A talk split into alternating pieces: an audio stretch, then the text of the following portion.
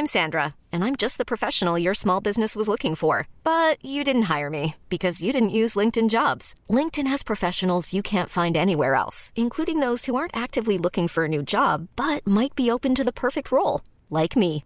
In a given month, over 70% of LinkedIn users don't visit other leading job sites. So if you're not looking on LinkedIn, you'll miss out on great candidates like Sandra. Start hiring professionals like a professional. Post your free job on linkedin.com/achieve today. Et en fait, trois jours avant, je, con- je consulte la météo, parce qu'en plus, je suis une acharnée de la météo, je, ça aurait pu être mon métier. Et, euh, Tu et regardes la météo agricole? Évidemment, évidemment, je regarde la météo agricole.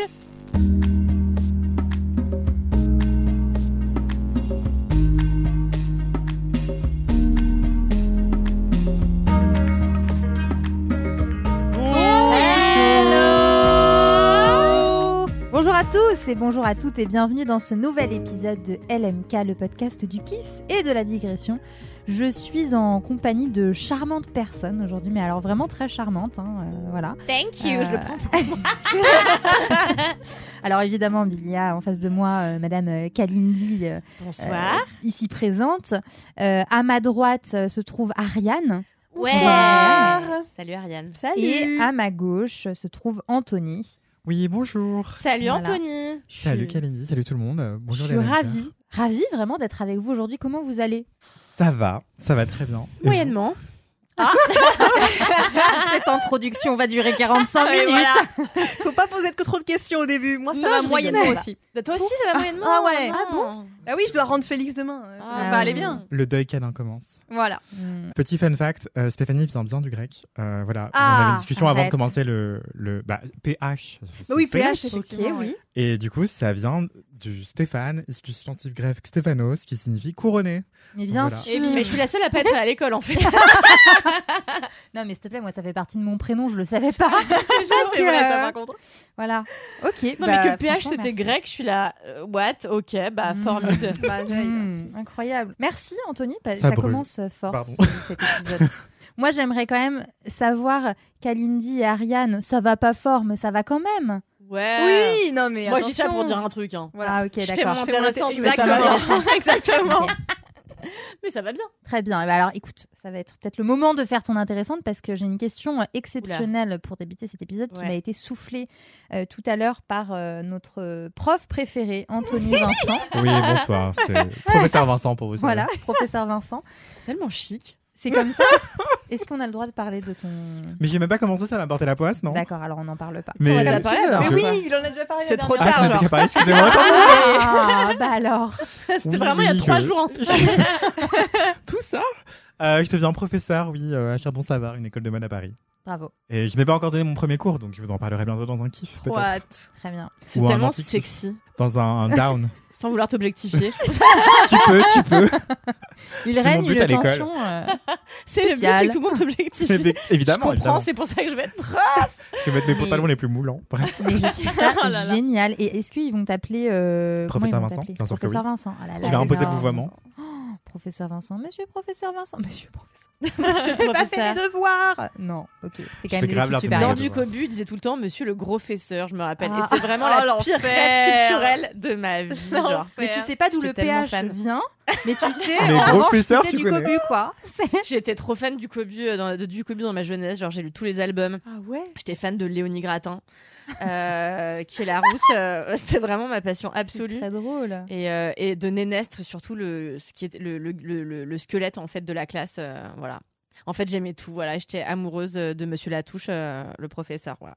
J'ai toujours aimé les vieux hommes en fait. C'est parce que ça dit de moi ni de mon père mais voilà. Je Donc, comprends.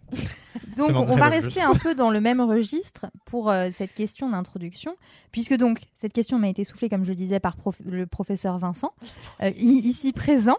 Euh, et la question est la suivante. Quel genre d'élève étais-tu? Voilà Voilà, donc je la pose comme ça.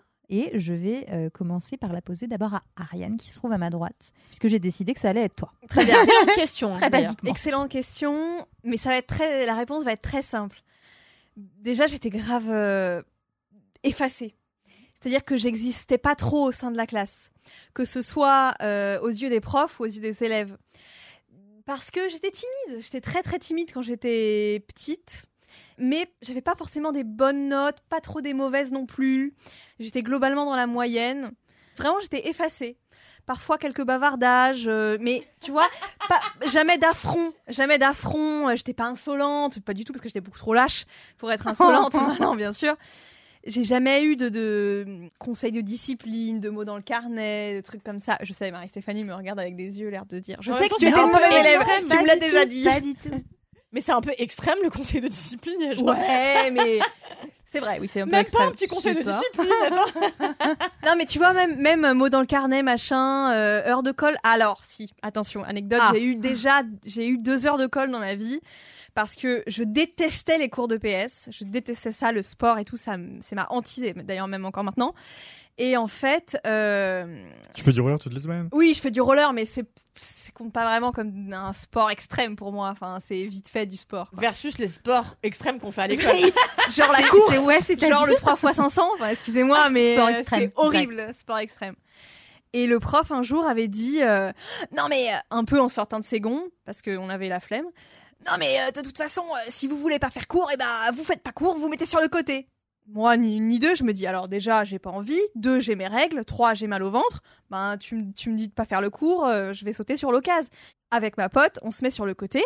Et en fait, euh, visiblement, son... comment dire, il nous a mis deux heures de colle parce Il a que... pris ça pour de la provoque. Voilà, il a pris ça pour de la provoque. Sauf que moi, j'ai juste pris à la lettre euh, ce qu'il venait de nous dire. Enfin bref, c'est peut-être le seul affront que j'ai que j'ai fait un jour. Oui, c'est Mims.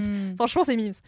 Et euh, voilà, donc élève discrète, euh, taciturne, euh, note moyenne. franchement, rien à dire. Un peu peut mieux faire, quoi.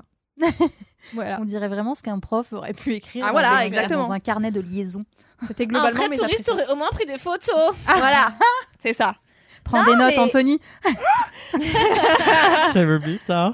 Mais effectivement, les profs Oh, les ils aiment trop mettre les mêmes appréciations. quoi. Ouais. Et ça a été comme ça du coup tout au long de ta scolarité? Franchement, oui. euh, j'ai été de moins en moins timide avec les années, mais globalement, euh, et, surtout, je travaillais de moins en moins. C'est-à-dire qu'en primaire, hyper investi. Collège, en sixième, hyper investi aussi. J'avais fini par avoir les félicitations au troisième trimestre. J'étais trop contente. Puis alors, à partir de la cinquième, ça a été euh, la dégringolade, franchement. Je branlais plus rien.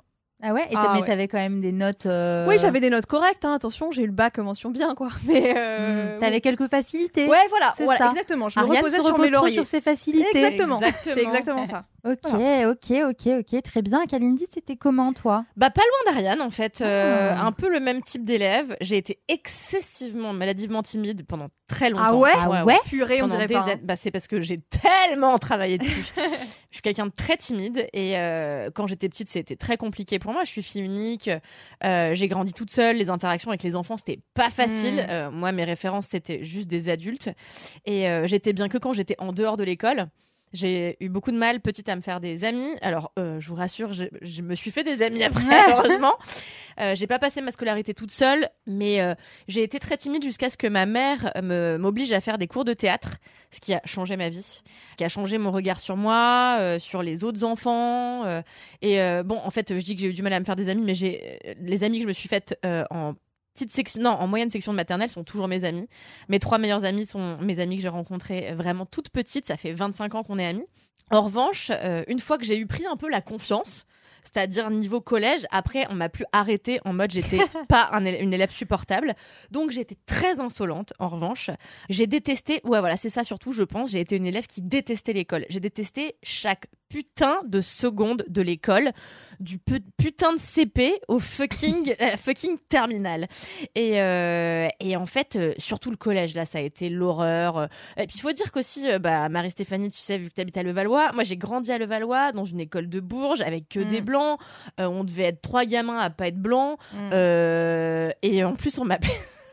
On m'a appelé tout le temps la chinoise, euh, mais- dans une velléité euh, insultante, alors que ça n'est pas une insulte des Déjà. chinoises, c'est simplement que les gens se gouraient géographiquement.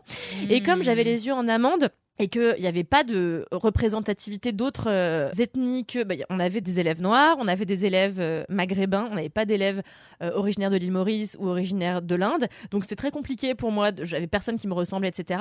Ça a été compliqué pendant longtemps. Bref, au collège, ça a été vraiment ça, euh, très compliqué. Et puis au lycée, j'ai adoré parce que déjà, j'avais plus besoin de mots pour rentrer. Enfin, euh, il faut des mots avant, quand t'as deux heures de trou Ah oui, dans le oui, collège. oui, pour Enfin, s'autoriser à sortir. Quelle horreur Là, au lycée, Mm. tu fais ce que tu veux. Là, j'ai commencé à être bonne parce que j'étais là. Ah bah, je suis plus obligée de faire des mathématiques ou vite fait Mm. en, en seconde et première, mais vite fait, vite fait.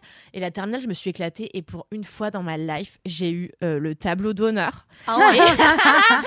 Et, et après, j'ai eu félicitations en Ah terminale ouais, au troisième trimestre. Et j'ai- ma mère était là. Mais attends, mais what? Incroyable. Parce que vraiment, toute ma vie, j'avais rien eu et c'était peut mieux faire. Se repose sur ses acquis. Ouais. Voilà. Kalindi a des facilités, mais elle ne faut. Et puis j'avais, ja- ah oui, aussi j'étais une élève qui n'avait aucun matériel. Donc j'avais jamais de trousse. tout le temps à tout Je le monde. grattais tout le temps à tout le monde. J'avais t'as pas de feuille j'avais pas de feuilles, j'avais pas de stylo. Et en fait, mon sac me servait à à entasser des feuilles que me donnaient mes camarades avec des vieilles miettes de croissant. Et ma mère, elle sortait mes sacs et elle était là, mais t'es vraiment un porc en fait. Oh là là. Et euh, bref, c'était, euh, j'ai détesté ça. Et alors j'ai détesté encore plus le supérieur où j'ai trouvé que c'était un enfer. Pareil, je me suis retrouvée à l'ISIT avec euh, que des petits bourgeois euh, euh, infernaux, quoi, prétentieux. C'est l'Institut supérieur d'interprétariat et traduction. Ah. Lol. Et euh, parce que j'ai en fait comme que je voulais être actrice euh, et que après j'ai pas eu les, les burnes, je me suis dit bon bah je vais faire quoi? Je vais faire de la trad parce que j'étais bonne en anglais et en allemand. Hmm. J'ai fait ça, j'ai eu envie de me suicider au quotidien. Euh, J'étais C'est qu'avec des gens Paris super 3? bons élèves. Euh, c'est avec euh, la, la Cato. Nouvelle? Ah non, pas du tout. Avec la. Cato. Et en fait, euh, vraiment, c'était l'horreur. Les gens soulignaient tous, euh, euh, encadraient leur titre en vert, soulignaient leur titre en rouge. Enfin, c'est pas pour Wham, quoi. Oh là là. Je suis sûre que toi, tu faisais ça, Antoine. Moi, j'étais un peu de cette team-là, j'avoue. J'ai très, Ah je suis très euh, Ah ouais. papeterie, moi. Ouais, ouais, ouais. Très papeterie. Toi, oui, tu mais c'est juste pour feuilles. l'amour. Ah, moi, je prête les feuilles. Mais toi, c'est pour l'amour de la papeterie. bien sûr. C'est pas pour être genre la, suceuse faisais euh, du prof d'anglais, quoi. Oui, je faire des fiches fiches de ouf. Sur des Ah, Bristol. toi, c'était pour être la suceuse. Ah non, c'était les élèves sûr. Non, c'est c'est eux que je détestais, ouais, tu ok. vois, les suceurs là, putain, mais moi c'est tellement euh, pas ma Ouais. cam quoi. Ouais, non. Ouais. mais c'est vrai. C'est vrai que je j'étais pas trop déteste team les faillots.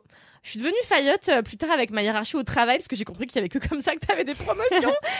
mais sinon, euh, j'ai détesté quoi. Voilà, donc j'ai été une élève qui a détesté être une élève Hmm. globalement. Ah, mais trop intéressant. Et juste, du coup, j'ai une question qui vous concerne euh, toutes les deux. Est-ce que euh, ça définit la, enfin, la suite de votre vie? Est-ce que votre rapport au taf, justement, maintenant, ressemble à ce que les profs ont pu dire de vous à un moment ou pas? Pour moi, c'est l'inverse. Je suis devenue tellement bosseuse alors que j'étais une branleuse finie. Et euh, mais je le, traite en thérapie. hein. D'ailleurs, le fait qu'on m'ait catégorisée pendant longtemps comme une branleuse a fait qu'aujourd'hui, je redouble d'efforts pour être productive, pour montrer aux gens que je suis Hmm. productive, euh, pour. euh, T'as l'impression qu'il faut que t'en fasses plus Ouais, que tout les le temps. autres. Et notamment pour rendre fière ma maman. Ah. Mais c'est vrai, ma mère m'a vue comme une branleuse toute ma vie. Et c'est juste parce que le système scolaire n'était pas adapté. Enfin, c'est pas qu'il n'était pas adapté, c'est juste que je n'aimais pas, je n'adhérais pas, je- ça m'a fait chier. Et euh, moi, je voulais apprendre à la maison et tout. Enfin, j'aimais pas l'école, j'avais du mal avec les autres. Ça, ça m'a fait switcher. Je suis devenue une personne que j'essaye d'être le plus sociable possible. Euh, et surtout, j'essaie de bosser euh, d'arrache-pied pour montrer que moi aussi, je suis capable, en fait. Je trouve que c'est une très bonne question. Je me la suis jamais posée. Ah. Je pense aussi effectivement que moi aussi on m'a beaucoup dit que j'étais une branleuse. Euh, et d'ailleurs plus mes parents je pense que mes profs. Parce que à la rigueur mes profs ils voyaient pas forcément que je travaillais pas trop alors que mes parents oui. Et effectivement je pense que même aujourd'hui le regard que je porte sur mon travail c'est toujours un peu bon bah t'aurais pu mieux faire quoi. Tu peux toujours mieux faire. euh, c'est pas, pas ouf ce que tu fais quoi. Mais euh, autrement euh, mais c'est une bonne question. Peut-être que je la, j'en parlerai avec ma psy. Merci d'avoir Ah, euh, non, ouvert cette porte. De ouf. C'est intéressant parce que c'est. euh, je, je, je vais pas teaser euh, moi mon intervention, mais ce que tu disais, c'est quelque chose que je vis aussi. Tu vois, cette idée de se dire euh, il faut toujours en faire plus parce que euh, plus jeune, on a considéré que t'en faisais pas assez, que t'étais une mauvaise élève, qu'il fallait que tu fasses tes preuves, etc. Et, et c'est fou parce que j'en ai beaucoup parlé à ma psy aussi qui me disait en fait, vous n'êtes plus la collégienne que vous étiez aujourd'hui, vous êtes une personne différente. Et c'est très difficile de se dire ça. Hmm. Exactement. Bah grave, on traverse les mêmes problématiques. Ouais. Tout le monde, je pense.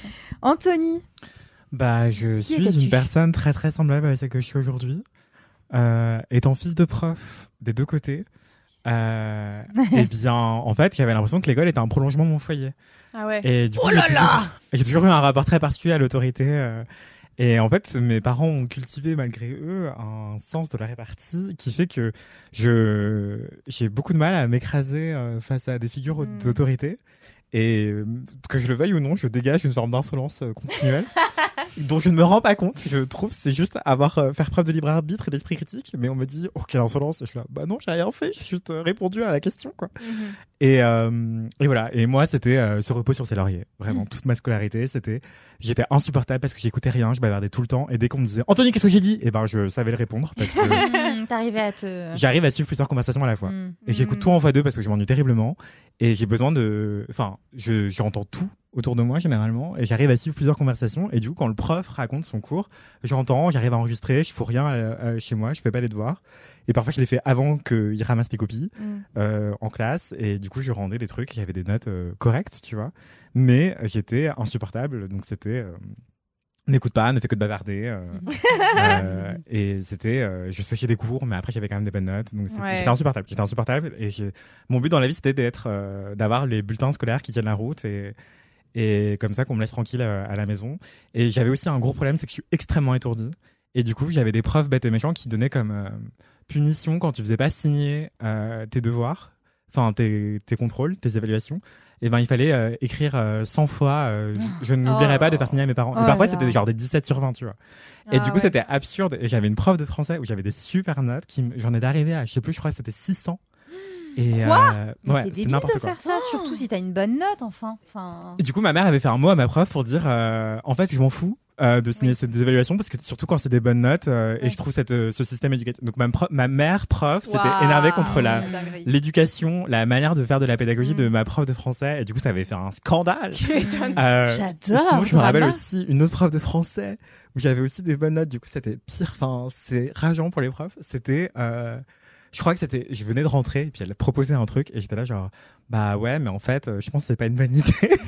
elle l'avait trop mal vécu. puis C'était le début de l'année. Enfin bref. Et du coup, je me suis dit, ok, faut que j'apprenne à me taire. Faut que j'apprenne à me taire. Mais c'est trop drôle ce que tu as dit. J'étais très étourdie. Et C'est vraiment un mot de petit garçon, je clair. trouve. euh, tu vois, je suis étourdie. C'est trop drôle que tu le dises vrai. pour décrire l'enfant que t'es. C'est vrai. Mais je suis encore l'enfant que j'étais. Enfin, j'ai, je suis extrêmement étourdi. Je suis très très tête en l'air. Et vraiment, je- j'oublie plein de choses et je suis pas du tout phynomiste. Bref, ça n'a rien à voir avec l'élève que j'étais. Mais Quoique. euh, moi, j'ai une question. Est-ce que du coup, euh, en tant que enfant de prof, euh, t'avais une pression Oui de la part de tes parents de vraiment, bah voilà, étudier ou en tout Oui. cas. Oui et non. En gros, euh, quand t'es, je vais pas généraliser, mais en tant que fille de prof, plutôt, bah je, j'ai, c'est assez acquis pour moi le système scolaire. Je sais ce qui est attendu de moi, je comprends facilement ce qui est attendu de moi, et du coup, euh, clairement, j'ai aucun mérite à ce niveau-là. Et euh, mais le truc, c'est que ça vient aussi avec une forme de pression, effectivement. Et donc mes parents s'attendaient à certaines choses que j'ai pas du tout attentes. Ils voulaient que je fasse l'école normale supérieure. euh, moi, j'étais sûr. Et du coup, ils m'ont dit ah, oui, vis les cinq meilleures prépas de France. Et j'ai pas été pris. Et du coup, ça a été une grosse claque. Parce que de toute façon, j'étais mauvais. Enfin, j'avais pas un dossier extraordinaire. Hmm. J'avais des bonnes notes, mais j'étais pas Mm. excellent, quoi. Mm. Et surtout, les appréciations étaient horribles. Et euh, une fois, mais je crois que je l'ai raconté euh, ailleurs dans un autre podcast. Bref, un podcast super que je vous recommande d'ailleurs, qui s'appelle Les enfants du bruit et de l'odeur sur le racisme euh, dans le milieu scolaire. J'avais un prof d'histoire géo qui était horrible euh, au lycée, en première et terminale. Et non, en première, pardon. Et en première, il avait mis sur le bulletin du premier trimestre que je séchais les cours, ce qui était totalement faux. J'avais des problèmes de santé à ce moment-là. Et à la remise des bulletins, il avait dit à ma mère, oui, il a séché les cours et tout. Et ma mère a dit non, c'est pas vrai et tout. Et après, il dit, et je crois qu'il a dit texto, de toute façon, votre fils est con. Il avait le, employé le mot con. Et ma mère a dit, oui, c'est ça, je lui dis tout le temps. Et je suis trop mal. Bref, ça m'a traumatisé.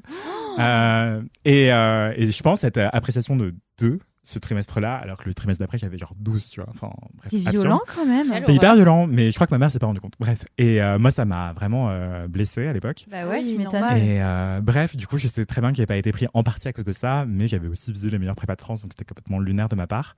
Tout ça pour dire que ça a mis une certaine pression, oui, sachant que mon père a eu un parcours euh, vraiment de transfuge de classe, où vraiment il était fils d'agriculteur du fin fond de la campagne, et euh, il a fait une thèse euh, brillante, et du coup ça a mis une certaine pression, et c'est aussi pour ça qu'il voulait euh, qu'on ait un bon cursus. Mm. Ma sœur, j'ai une grande sœur, qui a eu un très bon cursus, et moi j'étais très moyen, quoi.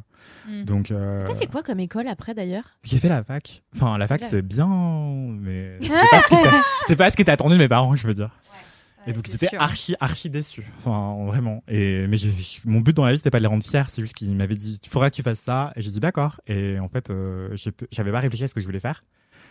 Et j'avais tellement pas réfléchi à ce que je voulais faire qu'à l'époque, je voulais être prof. Enfin, encore aujourd'hui, mais c'est une autre histoire.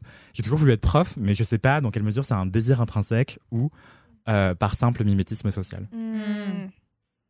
Merci, professeur. Oui, Vincent. vraiment. Vraiment, merci, grave. professeur Merci, Vincent. professeur Vincent. Non, c'est hyper intéressant et que et que justement en tant que parce qu'on on peut penser justement en faisant des généralités que euh, parfois en tant que fils de prof, bah du coup tu te mets un petit peu de plus dans ce moule. euh, Enfin, moi j'avais des potes fils de prof, filles de prof qui euh, étaient hyper bonnes élèves, vraiment qui s'étaient fixés dans ce chemin-là euh, euh, voulu aussi par leurs parents. Euh, et, euh, et qui après se sont complètement euh, perdues parce qu'elles sont parties dans des voies qui leur plaisaient pas du tout et, qui se sont retrouvées à, l'âge pas très tard, tu vois, mais genre de 20 à 21 ans à se dire merde, mais qu'est-ce que je veux faire? Je sais pas ce que je veux faire, c'est pas ce que je veux faire. Je suis dans un chemin qui a été tracé pour moi et je me suis jamais posé la question. Et donc c'est cool aussi d'avoir pu avoir toi tes propres aspirations et de les réaliser. En réalité, je les ai pas eues. Enfin, je vais pas, je vais pas dire que je suis pas à ma place aujourd'hui. euh. Tu n'es pas heureux d'être journaliste. Non, non, c'est juste que je n'ai jamais eu le loisir de me poser la question. Et qu'en fait, en Ah. tant que fils de prof, dans mon cas personnel, je vais pas dire que tous les enfants de profs sont pareils, mais en fait, j'ai toujours eu euh, une espèce d'application à faire ce qu'on me demande. Donc c'est mon côté un petit peu scolaire, c'est que euh, mes parents m'ont dit tu feras ça, je l'ai fait, et un jour j'ai une, tutrice- une tutrice de stage, enfin non, une intervenante pro à la fac qui m'a dit ah euh, viens dans mon, viens devenir mon stagiaire, tu serais super en tant que journaliste, et je suis devenu journaliste comme ça quoi. Enfin c'est vraiment quelqu'un m'a dit fais ça, et je dis Mhm. d'accord, et Mhm. voilà. Tu te dis encore que tu as envie de devenir prof. Bah, non, je me dis, enfin, j'y pense, ça me fait rêver, mais Mm. je l'ai jamais fait, donc euh, je verrai.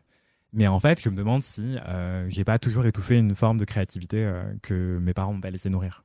C'était une psychanalyse express. Vraiment. non, mais il y a, y un- il y a un sujet là, il faut qu'on fasse venir un psy C'est Euh, clair. avec nous. euh, nous Je savais pas que l'école, ça allait déclencher ouais, de telles mais discussions. si. Mais ouais, mais, Mais en fait, c'est un, tel catalyseur aussi de traumatisme, Ouais, de plein sûr. de trucs. Ah c'est c'est Non un- mais moi j'étais l'élève qui euh, fume des clopes à la cour de récré avec les gothiques de l'établissement et ensuite euh, vient à- en classe euh, hyper euh, insolent au fin fond de la classe Mm. euh, qui a quand même des bonnes notes et qui fait rager les profs quoi. Mais Mm. j'étais vraiment un sale gosse. J'étais vraiment un sale, gosse. Ça étonne personne, Anthony. Trop drôle. À cause du harcèlement scolaire, pardon. C'est aussi, c'est surtout ça, c'est que l'école était aussi un espace de mal-être. Oui, Ah oui. voilà. Ah, parce que tu l'as pas dit. Oui, Mm, pardon, je l'ai pas mm, dit. C'est- mm. Tu disais, oui, un tel catalyseur de trauma. Et oui, en Ouais. fait, j'étais, je vais arrêter de faire le prof avec mon stylo. Euh, c'était, j'étais vraiment, euh, j'étais vraiment pas bien. Enfin, je, Mm. je subissais énormément de harcèlement scolaire. Mais tu faisais le sale gosse au fond de la classe avec ton groupe de sale gosses? Ou euh, t'étais solo en mode ah, YOLO euh? Moi, moi, ça dépendait des années, mais au départ, c'était plus très solo et, et euh, au fur et à mesure, j'avais ma petite bande D'accord, démo. intéressant. Et toi alors. Marie-Stéphanie Eh ben, écoute, euh, je pense qu'on aurait pu peut-être euh, bien rigoler ensemble, Anthony, à l'école, parce que moi, j'étais euh, également la sale gosse du fond de la classe qui euh, jette des boulettes de gomme dans la, dans la, dans la classe, euh, qui, euh, au beau milieu d'un silence, mais c'est vraiment très euh, bas de gamme, hein, ce que je veux dire, mais dit euh, caca au beau, au beau milieu de- du cours. Bah oui, mais, ça nous faisait rire. Bah oui. bah, bah oui, mais c'était extrêmement drôle. Et bon, Est-ce que vous allez faire ça la cours. prochaine revue Vous allez dire Quand il y a un blanc, Je, je- je rigolerais beaucoup. Si j'aurais jamais ça. dû dire ça, oh putain, merde, ça va ressortir. non, mais euh, j'étais pas du tout une bonne élève. J'avais euh, effectivement des facilités. euh, euh, Enfin, des facilités. J'avais genre euh, entre 10 et 12 de moyenne. C'est pas non plus exceptionnel, mais je travaillais. Ça ne m'intéressais pas. Je n'aimais pas l'école non plus. Euh, j'avais pas particulièrement de difficultés sociales puisque j'avais des amis. euh, je me, je me suis jamais fait harceler. euh, euh, mis à part des méchancetés entre enf- enfin ados, voilà, j'ai pas eu de problème majeur. Mais j'aimais juste pas l'école en fait et je voyais pas l'intérêt. Moi, mon intérêt, il était dans me marrer, faire des trucs avec mes copines et c'est tout.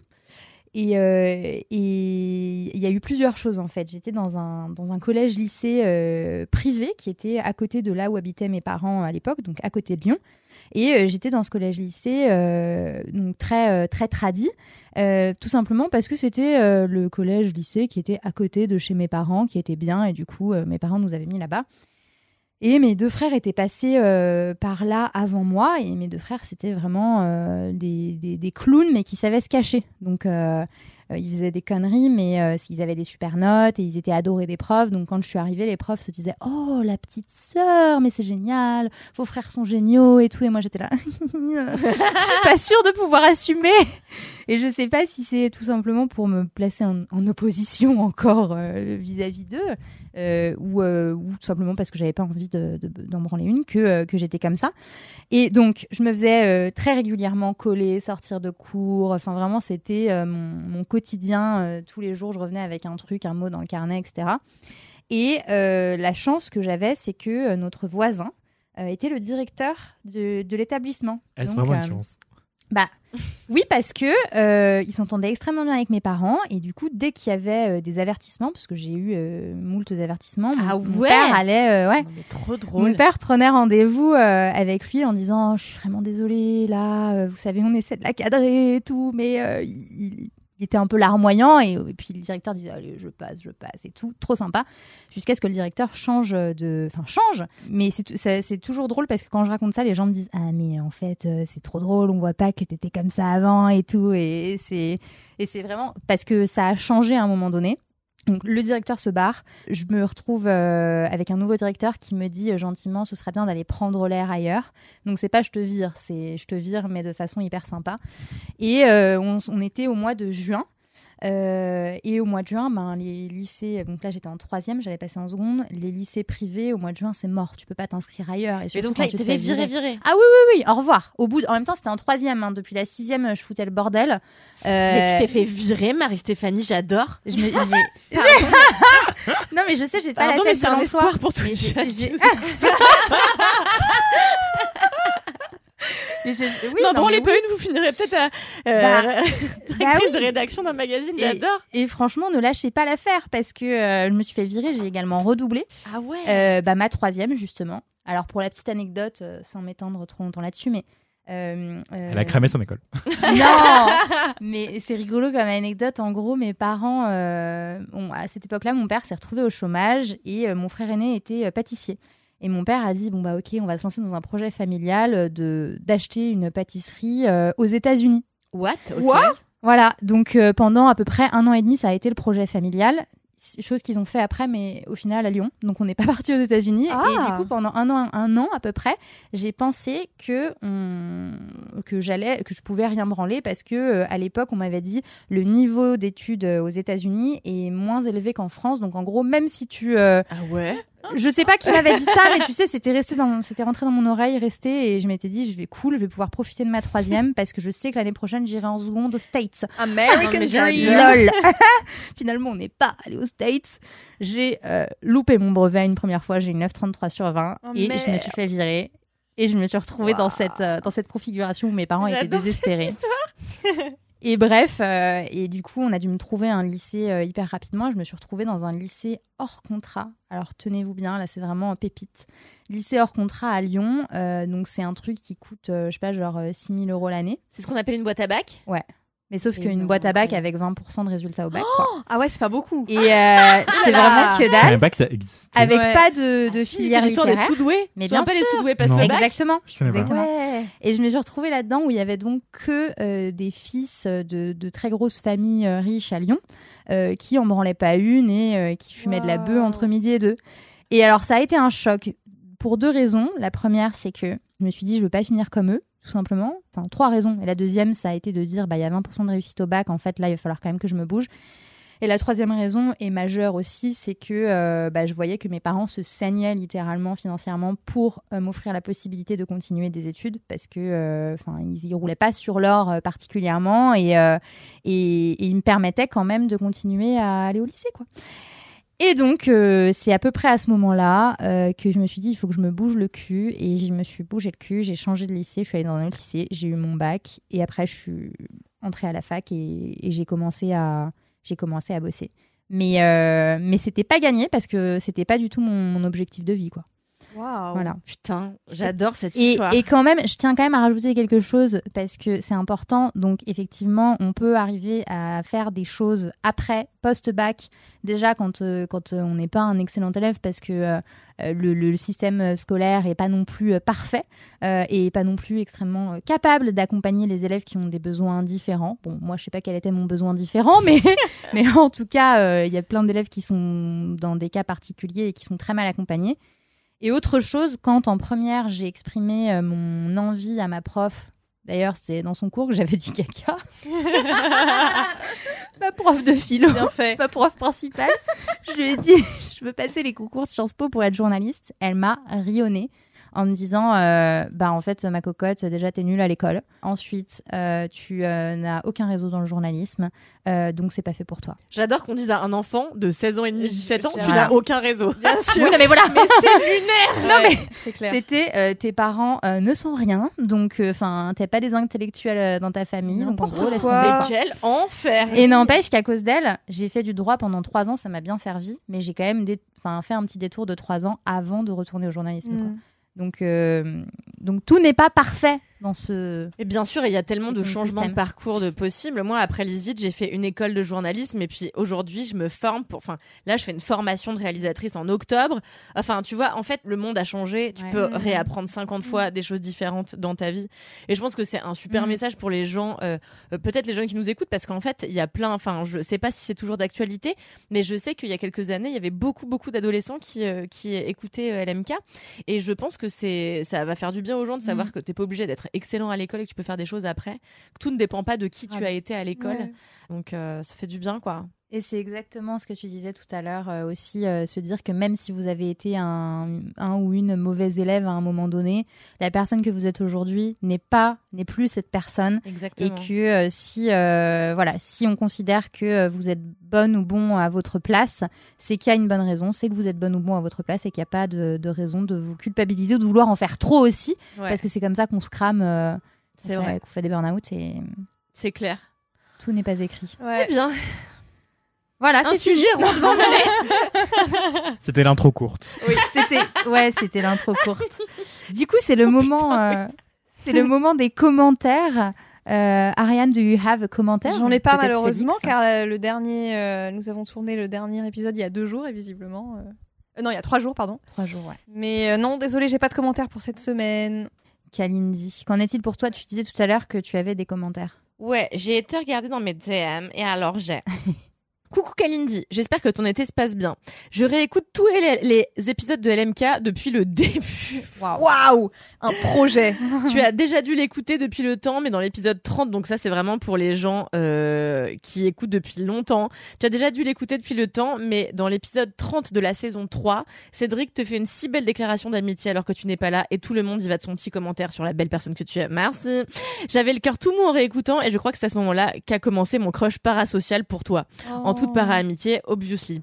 Euh, c'est comme ça à l'époque que j'ai saisi une partie de ta personnalité plus douce et bienveillante que ce que je croyais. PS, j'ai hâte de lire ton livre. Voilà. En fait, ce que j'adore, c'est que c'est vraiment un message pour dire au début, je crois que t'étais une grosse connasse. en fait, t'es sympa. Mais euh, ouais, on apprécie. Bah, écoutez, merci euh, à tous ceux qui se retapent tous les LMK Oui. depuis le Putain, début. Euh, je comprends parce que moi j'ai ça avec les grosses têtes. Genre parfois j'écoute les best-of il y a têtes. 10 ans, tu vois. Je sais, je sais, Anthony, Ah. personne n'est parfait.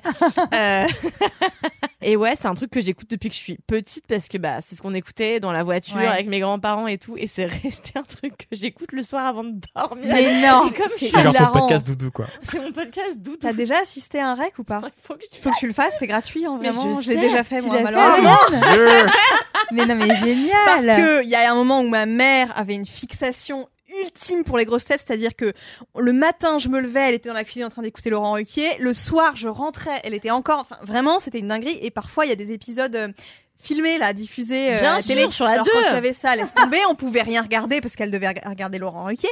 Bref, un jour pour son anniv, on, on l'a emmené euh, voir un rec des grosses têtes. Ouais. Non, mais c'est, on est d'accord. hein. Je suis toujours obligée de me justifier sur les grosses têtes. Je sais combien c'est une émission Ouais, problématique. C'est horrible. hein. je n'y suis pour rien. On ne te jugera pas. Ça ne définit pas la personne que tu es. Je juge drôle. au même titre que vous quand j'écoute. Est-ce que ça m'empêche de rire aux blagues de Marcella Yacoub et de Christine O'Krent Bien sûr que non, car il y a aussi des gens de gauche vraiment sympathiques dans ce podcast. Voilà. Donc merci à tous les gens qui réécoutent. Ça fait trop plaisir de savoir qu'on est euh, votre podcast doudou et que même euh, si vous êtes à jour, vous avez envie de recommencer Mm. pour redécouvrir des choses et tout. Depuis six ans, je crois que ça existe. Waouh. C'est ouf. Non, mais les auditeurs et auditrices fidèles, incroyable. C'est clair. Ouais. Anthony, Oui, j'en ai un sous les yeux. Je cite Lisa. Coucou Anthony, je suis en train d'écouter l'épisode 10 de la saison 7 d'LMK où vous parlez notamment de votre évolution avec Matisse. À chaque fois que je vous écoute, je suis en voiture, du coup compliqué de vous envoyer des messages pour vous dire à quel point je vous aime. Merci d'accompagner notre c'est quotidien ou non chaque semaine. Et justement, je me souviens de tes débuts dans l'MK où tu étais timide et réservé, mais au fur et à mesure des épisodes, tu t'es ouvert et j'ai découveur une personne. Bon, bref, c'est gênant. Euh, Personne accepte. j'ai- j'ai presque, j'ai presque envie d'acheter un cuiseur de riz, mort de rire. Euh, Plusieurs de Quoi, Un quoi un cuiseur de cuiseur de riz. riz, je te raconterai. Est-ce que tu laves ton riz, Kalindi Well, no. Enfin, je le lave vite fait, euh, je le passe à l'eau avant de le faire bouillir, quoi, c'est tout. Ok. Ok. Euh, Anthony te Je me juge. suis fait bâcher par Anthony. elle Non, j'ai rien dit. j'ai rien dit. Bah oui, ça en dit long. Exactement. elle enchaîne et elle dit euh, C'est toujours un plaisir de vous entendre. Vous êtes tous géniaux, génial. Des gros bisous à toute la team LMK. Du coup, je lui raconte merci beaucoup. Elle enchaîne pour nous dire. Parce que je disais à quel point c'est difficile de rentrer, d'être une nouvelle personne dans l'MK, parce que euh, l'audience est très très euh, attachée euh, aux personnalités historiques du podcast, et on comprend, hein, bien sûr. Et elle me répond, euh, bon, en fait, c'est- non, c'est qu'il y a beaucoup de compliments, du coup c'est gênant. Et après, ça peut te rassurer et rassurer les autres, j'adore découvrir de nouvelles personnes au fur et à mesure. Ça rend aussi le podcast plus vivant. Il évolue et on évolue avec lui et les personnes qu'on découvre et qui s'ouvrent à nous au fur et à mesure, comme tu as pu le faire. À bientôt pour le prochain épisode. Alors, voilà. Euh, ça c'était Lisa. chou, Merci c'est beaucoup clair. Lisa. Et un autre podcast. Mais bien sûr, c'est comme ça, enfin, sans vouloir tout ramener aux grosses têtes, mais au début.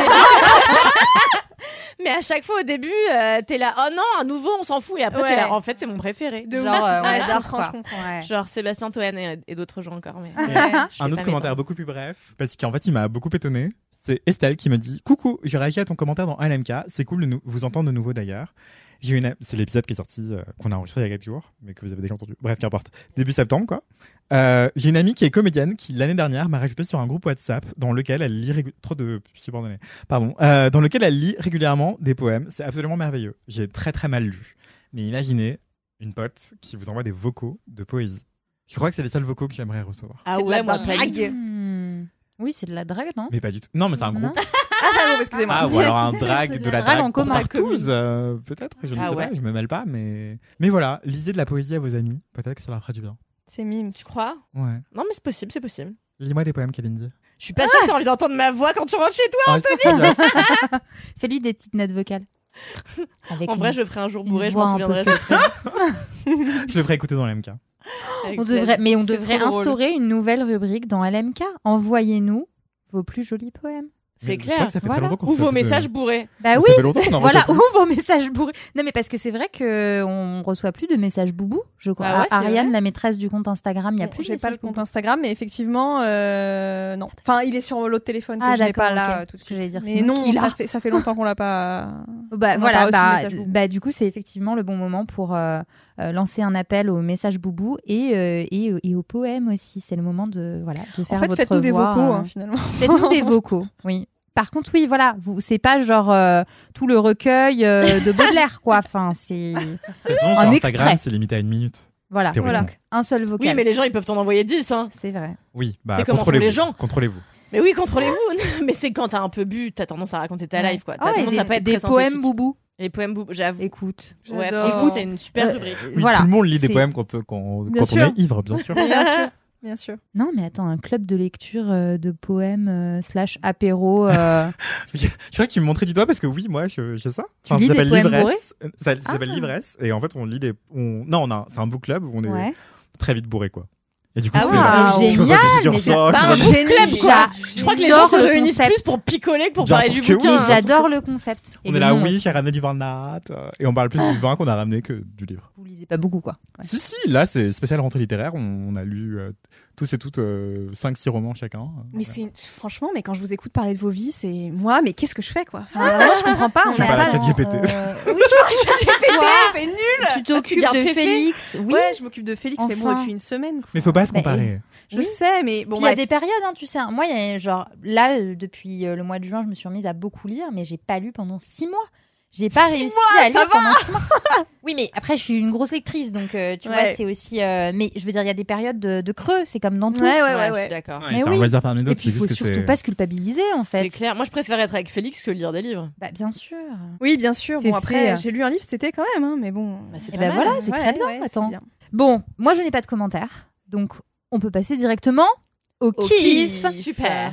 Ariane, quel est ton kiff? Alors, après mûre réflexion, car je n'avais pas de kiff euh, avant il y a euh, 40 minutes, euh, j'ai repensé à une activité que j'ai avec ma mère. Promis. Il faut savoir, Écoutez les grosses têtes. non, mis à part, écouter les grosses têtes. Non, parce que quand, je, quand elle écoute les grosses têtes, j'ai plutôt tendance à fuir. Il faut savoir que ma maman est malvoyante. Donc, elle est euh, très myope et en plus, elle a une maladie qui s'appelle la dégénérescence maculaire avancée, ce qui fait que. euh, elle a des zones en gros dans sa vision euh, qu'elle voit pas, comme si, comme si elle avait des taches en fait. C'est ça la DMLA.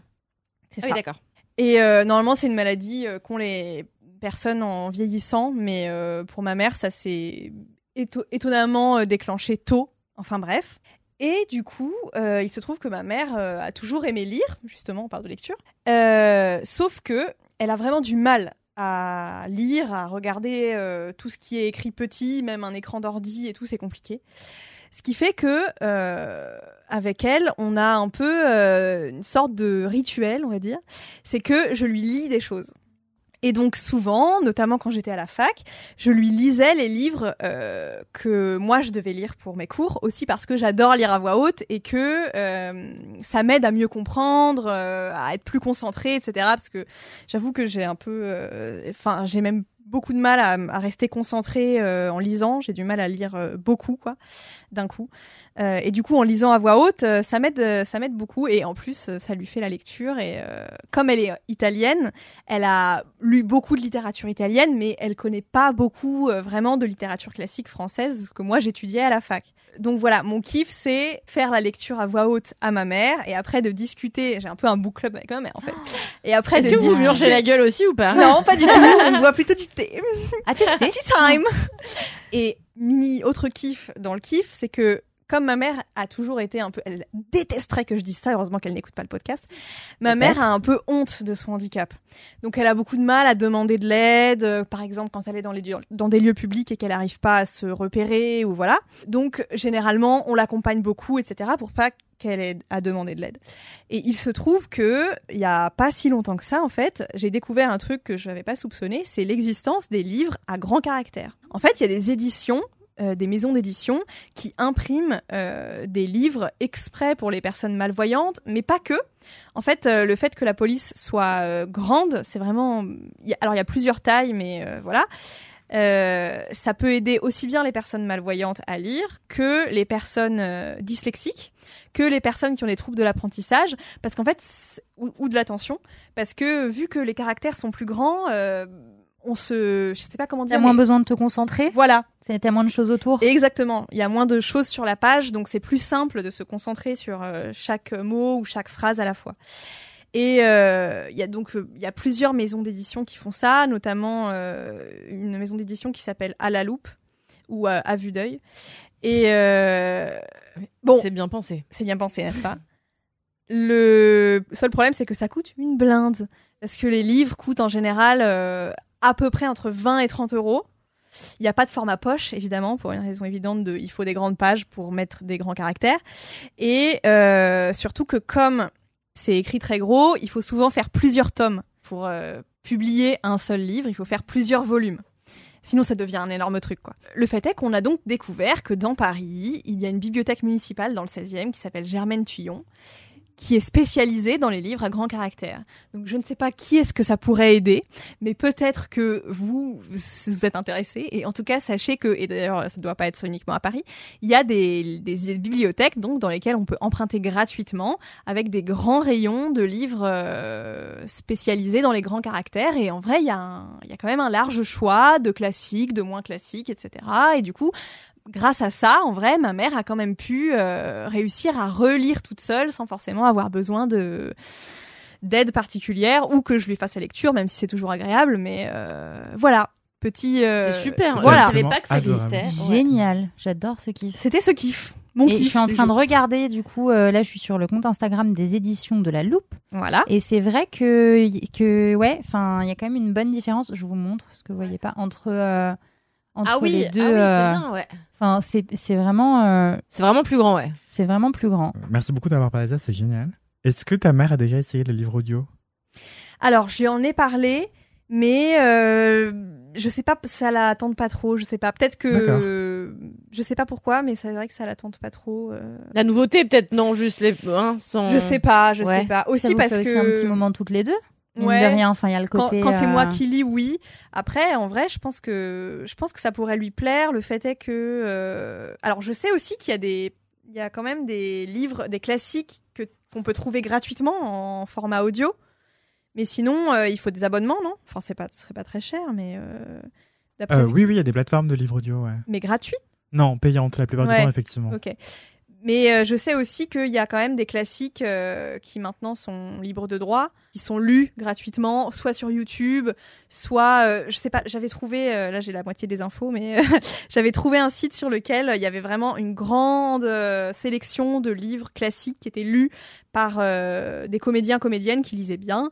Et bref, c'était super, mais du coup j'ai plus, j'ai la moitié des infos. Si je le retrouve, je vous le dirai. Mais il y a autre chose aussi. moi, j'ai acheté l'année dernière un- une liseuse. Et en fait, sur la liseuse, tu peux euh, augmenter la taille euh, des caractères, enfin la taille du texte. Ouais. Tu peux augmenter la luminosité, enfin tu peux Ouais. vraiment adapter. euh, et vraiment, tu peux augmenter beaucoup Ouais, ouais, ouais. la taille du texte. Ouais. Euh, et du coup, tu as accès à des livres euh, qui sont à des prix euh, normaux, voire moins chers, parce que c'est des e-books. Donc, Mm. du coup, tu- t'as pas le... enfin, c'est moins cher qu'un vrai livre en papier. Euh, ça peut être aussi. euh, Ouais, carrément. On avait regardé, euh, une fois on voulait lui offrir ça à Noël et en fait elle trouvait que le format de la liseuse était trop petit. Parce que c'est un peu Mm. un format Mm. poche en fait, la liseuse. Ouais. Je crois qu'il y en a des plus grandes. non Maintenant, je pense qu'il y en a des plus Ouais, possible. Mais notamment, tu peux aussi acheter des formats e-book, mais sur des tablettes. Mm. Ouais, tu vois, ouais. et au moins, t'as un iPad Ouais, ouais. qui fait quand même Mm. une belle taille, euh, Ouais, machin, où vrai. pareil, tu peux Mm. adapter. Mais Mais t'as ton euh, livre elle a un peu le truc de la lumière de l'écran. euh, Ouais, je comprends. c'est Ah oui. c'est pas Oui, top. Mais. Ouais, non, mais c'est trop bien qu'il y ait des choses euh, adaptées, des formats adaptés pour les Mm. personnes qui ne veulent pas se passer du format papier, exactement. quoi. Qui aiment l'objet. Ouais. Mais trop chouette. Ouais, c'est un Voilà. joli kiff. euh, je Ouais. pense- En vrai, ça devrait parler à plein de gens qui ont des problèmes. Trop bien. Bah ouais. Dites-nous, hein, d'ailleurs. Mais en vrai, même moi, quand je lis sur ces livres-là, c'est beaucoup plus agréable, oui. enfin beaucoup plus fluide parce qu'il y a moins d'infos quoi. Ouais, Ça c'est moins m'étonne pas. Voilà. Exactement. Exactement. Ça m'étonne pas. Ouais. Trop bien. Ok. Voilà. Et ben, et ben, c'est un super kiff. De ouf. I'm Sandra, and I'm just the professional your small business was looking for. But you didn't hire me because you didn't use LinkedIn jobs. LinkedIn has professionals you can't find anywhere else, including those who aren't actively looking for a new job but might be open to the perfect role, like me. In a given month, over 70% of LinkedIn users don't visit other leading job sites. So if you're not looking on LinkedIn, you'll miss out on great candidates like Sandra. Start hiring professionals like a professional. Post your free job on linkedin.com/achieve today. Kalindi, Oui. what is your kiff? Alors, mon kiff, c'est que euh, au mois de juillet. J'ai parlé fort? Non, non, j'adore. Euh, au mois de juillet, j'ai tenu ma première table d'hôte. Et j'en ai pas encore parlé, je crois, euh, dans un podcast. Pas dans LMK. Non, c'est vrai. J'en ai pas dans 4 quarts d'heure? Je crois, Je crois- ouais. Mais je crois vaguement. Je crois que j'ai pas fait un. Donc là, je suis un entier dessus. Euh, alors donc j'ai ma maison à la campagne, euh, dans le Perche, et en fait, euh, bah quand je l'ai acheté, je me suis dit que ce serait un super lieu, notamment pour des ateliers d'écriture. Bon, pour l'instant, j'ai pas assez de chambres, j'en ai que trois, donc ça fait que six, mais bon, faut que je rentre dans une tente. Bon, bref. Et donc là, on fait const- on, on a une petite dépendance, on fait, on fait aménager pour faire d'autres chambres. Mais euh, donc je voudrais que ce soit un lieu d'atelier d'écriture, je veux que ce soit un lieu où je peux mettre des, plein de gens et tout. Et aussi, euh, bah moi je cuisine beaucoup et j'avais envie que ce soit un lieu où les gens puissent venir euh, librement goûter ma, enfin librement avec rémunération quand même, goûter ma cuisine. Et en fait, j'ai lancé. Donc déjà, j'ai dit à mon mec, il avait envie de se défenestrer parce qu'il était là. pff. Donc ça veut dire qu'on va encore avoir des gens qu'on connaît pas à la maison, euh, sachant que moi je passe ma vie, en fait, dès que je bois un verre, ce qui est quand même très régulier, voire quotidien, j'invite des gens que je connais à peine chez WAM tout le temps. et euh, mon mec en a un peu marre de mes habitudes à vraiment inviter n'importe qui à- et parfois à d'autres événements, d'autres gens qui connaissent pas. Bon, bref. Et donc du coup, euh, je lui dis ça, il me dit ok, mais moi franchement je serai pas là, euh, j'ai un peu la flemme, je t'avoue. J'étais là, bon donc là j'ai fait la gueule de jour, machin. Finalement il était là. Parce qu'évidemment, le chantage affectif, ça marche toujours. Et, euh, ouais, donc euh, en fait, euh, sur Instagram, il y a plusieurs mois, euh, j'ai dit que j'ouvrais 15 places pour venir manger dans, manger dans, ma, dans mon jardin, euh, dans ma maison de campagne. Et là, j'ai eu plein de réponses et tout, donc ça s'est vite booké. Après, il y a des gens qui ont annulé. euh, le côté opérationnel du truc m'a cassé les pieds au dernier degré. En fait, moi, ce que j'aimerais, c'est avoir une assistante pour à peu près tout. tu m'étonnes. ou un assistant ou whatever. Mais en vrai, j'adore faire des trucs, mais ce que ça demande en amont Mm. de et les, les- gérer les, les inscriptions et tout, c'est d'un chiant. Bref, euh, Attends, tu les as payés avant les gens ou pas? Non. Non. Donc, Non, ils- non, donc non, ils non. annulent, euh, ils s'en foutent, ils ont pas payé quoi. Voilà. Et Ok. moi, en plus, tu vois, il y en a plein qui m'ont proposé de me payer. Enfin, il y en a que trois qui ont annulé, franchement, sur les 15. Mm. Donc, je trouve que Ah c'est oui, très raisonnable. ça va. Et, euh, et donc euh, voilà, non, 4 et j'en- j'ai relancé euh, pour une personne, finalement ils sont devenus à deux, donc c'était 14 personnes, ou Ok. tr- enfin, bon, bref. Mhm. Et voilà, et en fait je sélectionne comme date le 15 juillet, au lendemain du 14, en me disant, formide, il va faire un magnifique, c'est le 15 Mhm. juillet. Bref. et donc, euh, en fait, moi, il faut savoir que j'adore me lancer dans plein de projets. Mais le truc, c'est que j'en dors pas pendant trois semaines. Donc, euh, je suis super contente et tout, ça m'excite. Mais en fait, j'ai une capacité à être stressée par le moindre pet de mouche que euh, bah, ma vie est fatigante, quoi. Donc t'aimes bien de faire du mal en somme. Ouais, ça doit ça. être un petit, un petit peu de, ça, de, de, de, de- comment on dit, de sadisme? Ouais. Non. Ouais, ouais. Autosadisme? Euh, Bref. oui. masochisme. Masochisme. Merci. Masochisme. Autosadisme. Et, euh, très créative. Et, euh, et voilà. Et donc, euh, en fait, quelques jours avant mon déjeuner, sachant que chez moi c'est assez grand pour que je puisse recevoir une quinzaine de personnes dans mon salon, mais en fait, euh, quand t'invites des gens en juillet, t'as envie de faire une garden party en fait. Mm. Sûr. Sachant que j'avais acheté une nouvelle nappe, j'avais acheté des légumes un peu magnifiques pour les mettre sur la table. Enfin, j'avais tout, tout dans ma tête. Ça devait se passer dehors. Ouais. Et, euh, et en fait, trois jours avant, je, con- je consulte la météo parce qu'en plus, je suis une acharnée de la météo. Je, ça aurait pu être mon métier. Et, euh, Tu et regardes la météo regarde- agricole? Évidemment. Évidemment, je regarde la météo agricole. Et, euh, et donc tous les jours, j'étais là et je dis à mon mec, putain de merde, il va y avoir un orage, mais de malade Ah, mental. merde. Ce jour-là, c'est-à-dire la veille, temps magnifique, le lendemain, temps magnifique. Oh non. Je commence à textoter les gens. Êtes-vous disponible dimanche au lieu de samedi? Non, désolé. Oui, mais en fait, euh, que de telle heure à telle heure. Bon, bref, c'était un- une merde absolue. Et tout, tout le monde m'a dit, écoute, c'est pas grave si il pleut. J'étais là, alors. Ok, Mm. mais bon, moi, euh, quand j'organise un événement, il faut que tout soit, euh, tous les événements. Moi, j'ai j'ai déjà envisagé quelle météo, la partie de ping-pong après. Enfin, Ah dans ma tête, je m'étais tellement fait un truc, je ne pouvais pas. Je voulais faire un truc. Ça ne pouvait pas se passer comme ça. J'étais terrifiée. Et donc la veille, euh, je vais dîner chez des amis quand même. donc je sais pas si terrifiée finalement. J'étais pas Ouais. prostrée chez moi. Je vais manger chez des amis. Une puttanesca extraordinaire. Et donc là, je Mm. commence à me dire euh, merde. Bah eux, ils font une super puttanesca. Euh, Ah, là, et tu moi, te compares quoi. euh, Genre je suis une merde.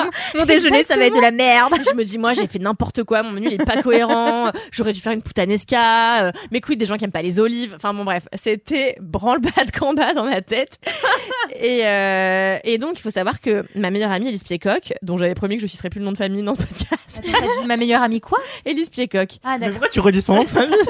Ça j'enlève Elise pardon mais bon en même temps ça fait six ans que je dis son nom ça n'a aucun sens donc ma meilleure amie Elise est venue euh, merci est venue trois jours avant pour m'aider euh, elle m'a aidé à Trois jours avant. Ouais, bon, il y a une journée, on a glandé, on a joué au, au ping-pong et on a bu de la bière. Mais les deux jours d'après, on a fait que des préparations. Parce qu'en fait, 14 personnes, sachant que je faisais trois apéritifs, deux entrées, un plat, euh, les fromages, Tout les toi-même. cafés, les- tout nous-mêmes, tout maison, à part le fromage. Oui. Euh, tout nous-mêmes, les thés glacés, etc. Euh, donc je vous raconte. J'avais euh, en apéritif, euh, j'avais quoi? J'avais alors classique euh, des samosas aux chèvres cendrées, euh, miel menthe pignon. J'avais une petite soupe de melon, euh, crème de burrata, euh, huile de basilic maison, et j'avais euh, un yaourt grec aux herbes avec des légumes rôtis euh, dessus Oh qui étaient non. délicieux. Ensuite, j'avais des œufs. euh, Marie-Stéphanie qui est deck de pas avoir été là. Je suis en train de baser là. je te le fais gratuitement. Marie-Stéphanie peut bien manger à la maison. On va faire un Ensuite, LMK. euh, ah oui, ce serait génial. Un LMK, on fait tout ça manger. Ensuite, j'avais fait des œufs infusés à la betterave, donc fuchsia, euh, avec un, un à l'intérieur, à la place du jaune, j'avais fait une mayonnaise euh, wasabi euh, petit pois sur une crème de petits pois wasabi, avec des condiments euh, maison aussi, des pickles de toutes sortes. Ensuite, j'ai oublié. Ah, ensuite j'ai fait des dumplings maison euh, tofu, tout était végé. Dumplings maison au tofu euh, et champignons noirs avec un petit bouillon de shiso. Ensuite il y avait un tagine de fenouil confit au citron. Ensuite il y avait les fromages et ensuite il y avait le tiramisu euh, au matcha. J'ai envie de pleurer, Mmh. Kalindi. C'était super. Ça a l'air bon. Ouais, mais tout n'était pas réussi, je te rassure, parce qu'en tout, du coup, on a dû sortir 90 assiettes, parce que, ouais. Et la vaisselle On était trois. Tu avais 90 assiettes? Bah non, parce qu'en fait, c'est juste que en cuisine, j'avais Élise et Amaury, mon compagnon, qui finalement est resté et qui a été le. Mon amour, si tu m'entends, t'as vraiment été le meilleur des gars. Genre, il ne s'est plaint à aucun moment. Il a été extraordinaire. Il a dressé toutes les assiettes. Euh, dès qu'il y avait un souci, il le gérait trop bien tous les deux. En plus, ils sont très copains, ma meilleure amie et mon mec. Donc, franchement, ça a roulé comme sur des roulettes. Et euh, dès que je rentrais en cuisine, en fait, ce que j'avais pas compris, euh, c'est que les gens qui venaient, ils venaient aussi passer un peu de temps avec moi, vu que j'avais pas Oui. capté ce. Donc tu pouvais pas rester en cuisine. Et ouais, Ouais. mais j'avais Ah pas du tout capté ça. Ah oui. Donc moi, j'avais pas mangé, j'avais bu. La pire idée, j'étais dans un état de nervosité, j'avais les cheveux dressés sur la tête, je pense j'avais de la bave sur les coins, j'avais l'air d'une folle dingo. Et, et vraiment, et du coup j'étais en carnaval quoi, parce que je me suis dit putain si les gens se font chier, parce qu'il y a des gens qui venaient, ma maison elle est dans le Perche, il y a des gens qui venaient de Bretagne, tu vois, juste pour venir manger, non. qui repartaient. Donc du coup je me suis dit il faut qu'ils en aient pour leur argent. Du coup j'étais là et toi tu fais quoi? Mais c'est incroyable, mais alors vas-y. J'étais, mais je pense que les gens se sont dit elle nous fatigue en fait. J'adore. C'est Folle énorme. dingo, mais vraiment folle dingo au dernier degré. Et donc, euh, et donc au- le matin, pluie torrentielle. Horrible, j'ai envie de pleurer, j'agresse mon mec, mon mec me prend à part, il me dit calme-toi s'il te plaît. Euh, on est là pour t'aider, tu nous fais un peu chier en vrai. Déjà moi ça me fait un peu chier ce truc de base. Et je dis mais non et tout ça va être chambé machin. Euh, bref, euh, la crise passe, la pluie passe et là éclaircie. Là, on remet la table dehors. Il repleut, on remet la table dehors. Oh putain. À chaque fois pour 15 personnes avec trois assiettes, j'avais fait Oh ça bien, là. tu vois, j'avais fait jolie table, des milliards de bougies, bref. Quand les gens arrivent, la table était à l'intérieur, donc les gens trop sympas, mais vraiment les gens les plus sympas de la terre m'ont tous dit, écoute Kalindi, euh, on va remettre la table dehors puisqu'il fait beau, on remet la table dehors. Et là, la météo a été clémente, j'ai pu respirer. Je mettais les plats à table, je rentrais la- dans la cuisine. Euh, mon mec était en train d'essuyer, de, de dresser. Élise était au Oh. fourneau, en train de faire un- une petite sauce. Elle était là. Ne t'inquiète pas, on s'occupe de tout. Oh, c'est trop Euh, mignon. Ouais, ils étaient vraiment tellement mimes. Et, euh, et franchement, on a géré ça de manière professionnelle, sans déconner. Il n'y a pas eu de temps entre les plats. J'ai pas tout réussi euh, comme je l'aurais voulu. Mon tagine était amer. Il y avait des choses qui ont un peu merdé. Évidemment, tout le monde s'est réjoui pour le tiramisu, qui est vraiment le truc le plus simple. Et le seul truc que j'ai pas fait, c'était le plat d'Élise. Elle a fait le tiramisu, le tiramisu pour 14 de A à Z. Euh, les gens sont arrivés à midi et demi, sont repartis à 19h30. On a fait on a fait un tournoi de ping-pong après dans le jardin, c'était super. J'avais dit pas d'alcool, évidemment, on s'est bourré la gueule. et euh, et c'était chambé. Et quand les gens sont partis, on est allé boire une bière au bar et on était là. Ah Franchement, ça C'est nous a roulé dessus, mais je ne sais pas. je- tout ça pour dire, je voudrais témoigner mon éternelle admiration Ouais. envers les gens qui travaillent dans la restauration Ouais. envers les, les chefs, les sous-chefs, les commis, les sauciers, euh, les serveurs euh, et tous les corps de métier du service et de la restauration. Parce que putain, vous faites un métier extraordinairement dur. Et moi, j'ai eu de la chance de tomber sur des gens qui voulaient un peu me rencontrer et donc qui étaient charmants. Mais Mmh. j'imagine quand t'as des trous du cul qui se présentent Mm. et que tu dois être... euh, alors bon, ça, ça, ce que je dis ne s'applique pas au- au- évidemment aux serveurs parisiens. On était Ni à la au reconnaissance, ça fait tout Paris. Mais franchement, euh, tellement dur quoi. En tout cas, c'était une expérience que j'ai appréciée, mais que je ne renouvellerai pas avant l'année prochaine, parce que ça m'a vidé de mon énergie. Et déjà, je fais des ateliers d'écriture toutes les semaines où je dois gérer des dizaine de gens que je connais pas, où je dois être en carnaval parce qu'en fait t'es en visio et les gens bah en fait ils te mettent en mute quoi. et donc t'es en t'es en Jamel Comedy Club à toi tout seul tu vois. Et en fait c'est éprouvant. Je ne sais pas comment font les profs quoi parce que ça sont des gens du spectacle en fait. Et euh, qui en plus doivent véhiculer quelque chose qui relève de l'apprentissage. Enfin c'est d'un compliqué enfin je fais plus rien que d'en parler tu vois Non, mais c'était, euh, t'avais l'air hyper ému et c'était hyper euh, beau ta manière de le raconter. J'ai l'impression d'être dans le Kalindi Extended Universe parce que je complète les histoires que tu racontes à droite à gauche. Donc, je suis à fond. Et euh, bravo d'avoir fait tout ça. Bah, et merci. surtout, ça dit aussi que t'es hyper bien entouré. Enfin, ta meilleure amie Oui. est Amaury, c'est, c'est trop beau. Ah bah moi, oui, mon- non mais j'ai- en vrai, enfin ça sera un kiff un jour, mais j'ai vraiment, je, je, je- je suis contente parce que depuis que j'étais au collège et où c'était difficile pour moi de me faire des amis euh, respectueux de qui j'étais euh, euh, et, et jusqu'à aujourd'hui, enfin j'ai eu une chance extraordinaire de me faire euh, tout au long de ma vie des amis sur qui je peux vraiment compter et d'avoir un mec exceptionnel euh, qui euh, n'est pas un vieux gars basique euh, comme le sont tellement de mecs basiques. Et, euh, et qui et qui a vraiment pour envie de m'aider dans tout ce que je fais. Et en l'occurrence là euh, alors comme tout homme euh, il a commencé par râler avant de trouver ça formidable tu vois. Tout homme hétérosexuel cis et blanc je veux dire. Euh, mais euh, mais là franchement euh, il a été formidable donc euh, c'est super voilà Passer de râler à euh, être euh, en cuisine avec toi et enfin quand même euh, ouais respect. ouais ouais non il a été super euh, non non vraiment c'est très chouette très très chouette j'a- J'adore cuisiner, c'est un peu mon langage de l'amour. Et euh, souvent, j'adore faire des dîners pour 10-15 personnes. Mais pas aussi compliqué que toi. hein. Et euh, j'ai des amis géniaux et géniales. Et j'avais un ex aussi avec qui je cuisinais très bien à quatre mains. Mais sauf que je suis assez tyrannique en cuisine. Et du coup, je suis là, tu fais ça, tu fais ça, tu fais ça. Et il avait l'habitude. Qu'est-ce que ça étonne et mais il avait l'habitude et du coup ça marchait bien mais je me rendais compte à quel point après chaque fois que ça arrivait je me disais mon dieu mais j'étais odieux il doit me détester et en fait non il avait de l'habitude et il savait que c'était passager et que ça voulait pas dire que je le détestais mais juste que j'étais stressé et que c'est comme ça que j'exprimais mon stress et ça, ça craint hein. c'est pour ça aussi que vraiment dénoncer les violences morales en cuisine c'est important aussi bien sûr tout ça pour dire que parfois il arrive que la cuisine rapproche et qu'on révèle sa vraie nature aussi en cuisine Ouais. Non, mais c'est clair. Moi, c'est toujours un truc que je m'étais dit. C'est si j'échoue dans les métiers que je suis en train de, de faire aujourd'hui, euh, c'est, ce serait un vrai truc. Tu vois, moi, j'adorerais avoir un tout petit resto avec euh, juste euh, six tables.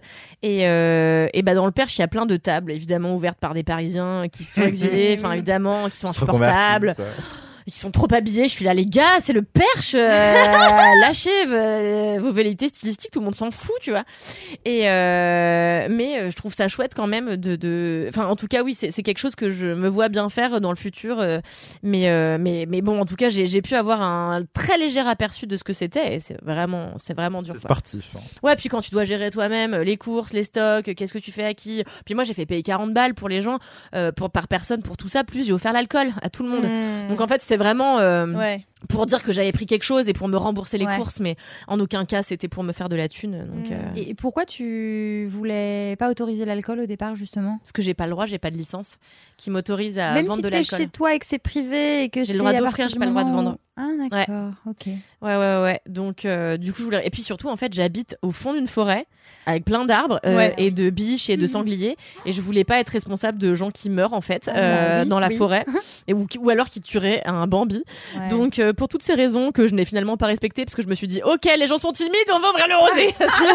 mais tu l'as offert Mais je l'ai offert donc c'est OK si les gens légal. meurent au moins ça aura été Ouais. peu cher. et moi, j'aurais pas, euh, j'aurais respecté la loi. Donc euh, voilà. C'était mon kiff. Moi, tu m'as donné extrêmement faim, ça a l'air incroyable. Et je n'oublie pas le fait que du coup, tu, tu cuisines et que tu cuisines bien. Ah bah écoutez, on pourra faire un repas LMK, un de ces quatre. Ah, mais ce serait tellement cool. Moi, c'est grave mon langage de l'amour aussi, cuisiner. C'est vrai. Ah ouais Cuisine grave. euh, Enfin, je, je suis prise d'une d'une sorte d'enthousiasme culinaire dès que j'ai des j'ai du désir pour quelqu'une. Euh, c'est incontrôlable. Ah Vraiment, ouais. je suis toujours en train de proposer des dîners, des déjeuners, des pique-niques, machin, où je commence à cuisiner, alors que parfois ça n'en vaut pas la chandelle. C'est vraiment ouais, ridicule. ouais ouais Voilà. Mais euh, voilà. je- Moralité, ne faites pas 50 tiramisu avant de savoir que la personne est vraiment fiable. Oui. Exactement. ouais, totalement Exactement. Et je vous admire vraiment. Alors, moi, je cuisine pas.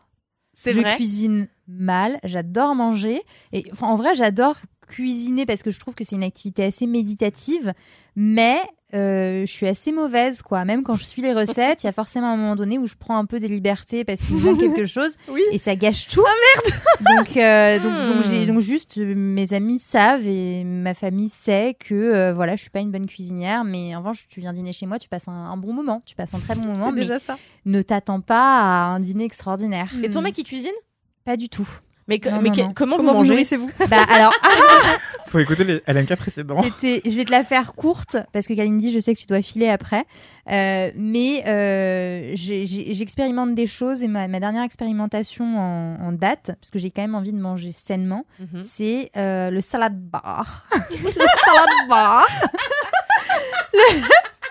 Le salad bar, c'est le dimanche parce que j'adore aussi en vrai aller au marché. J'aime trop ça.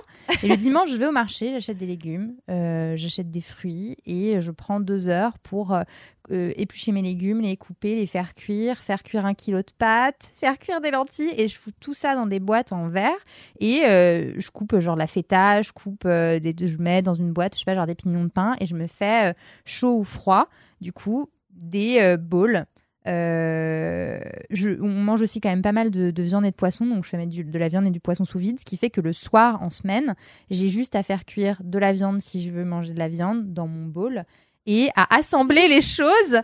Et je Bah n'ai pas de vaisselle et je n'ai pas beaucoup à cuisiner. Mais je précise quand même que je j'ai un enfant et du coup c'est aussi pour ça que j'ai très peu le temps. Et, euh, et voilà. Et, et mon mec, si je fais pas ça, c'est un peu triste à dire, hein, euh, voilà. Mais euh, lui, il va se laisser mourir, quoi. Oh la vache mais malheureusement, et c'est pour ça qu'un jour, si j'ai un fils, je l'éduquerai à cuisiner Bien parce sûr. que euh, bah, sinon, il bouffe euh, des sandwichs. Avant de me rencontrer, il bouffait des sandwichs triangles. Putain, on dirait mon daron, quoi. Ouais, non mais. Mon daron, c'est boîte Donc, de conserve euh, de haricots, quoi.